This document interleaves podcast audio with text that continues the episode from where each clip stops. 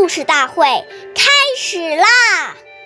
每晚十点，关注《中华少儿故事大会》，一起成为更好的讲述人。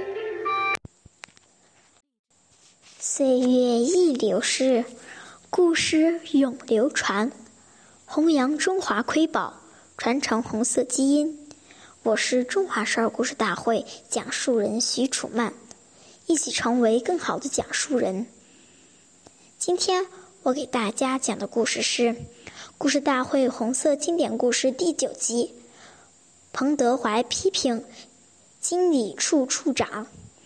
我给大家讲一个十大元帅之一彭德怀爷爷的小故事。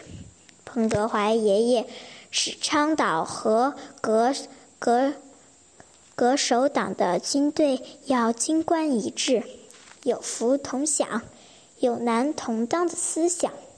一次，军部经理处处长买了一只鸡和半斤牛肉，想给彭爷爷改善一下生活。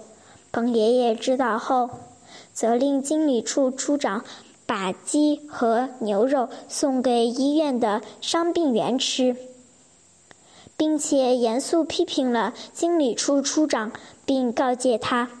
在共产党员的军武队里，不能搞出辽主义和特殊化。下次不要这么干了，否则就要处分他。关注少儿故事大会，一起成为更好的讲述人。我们下期再见。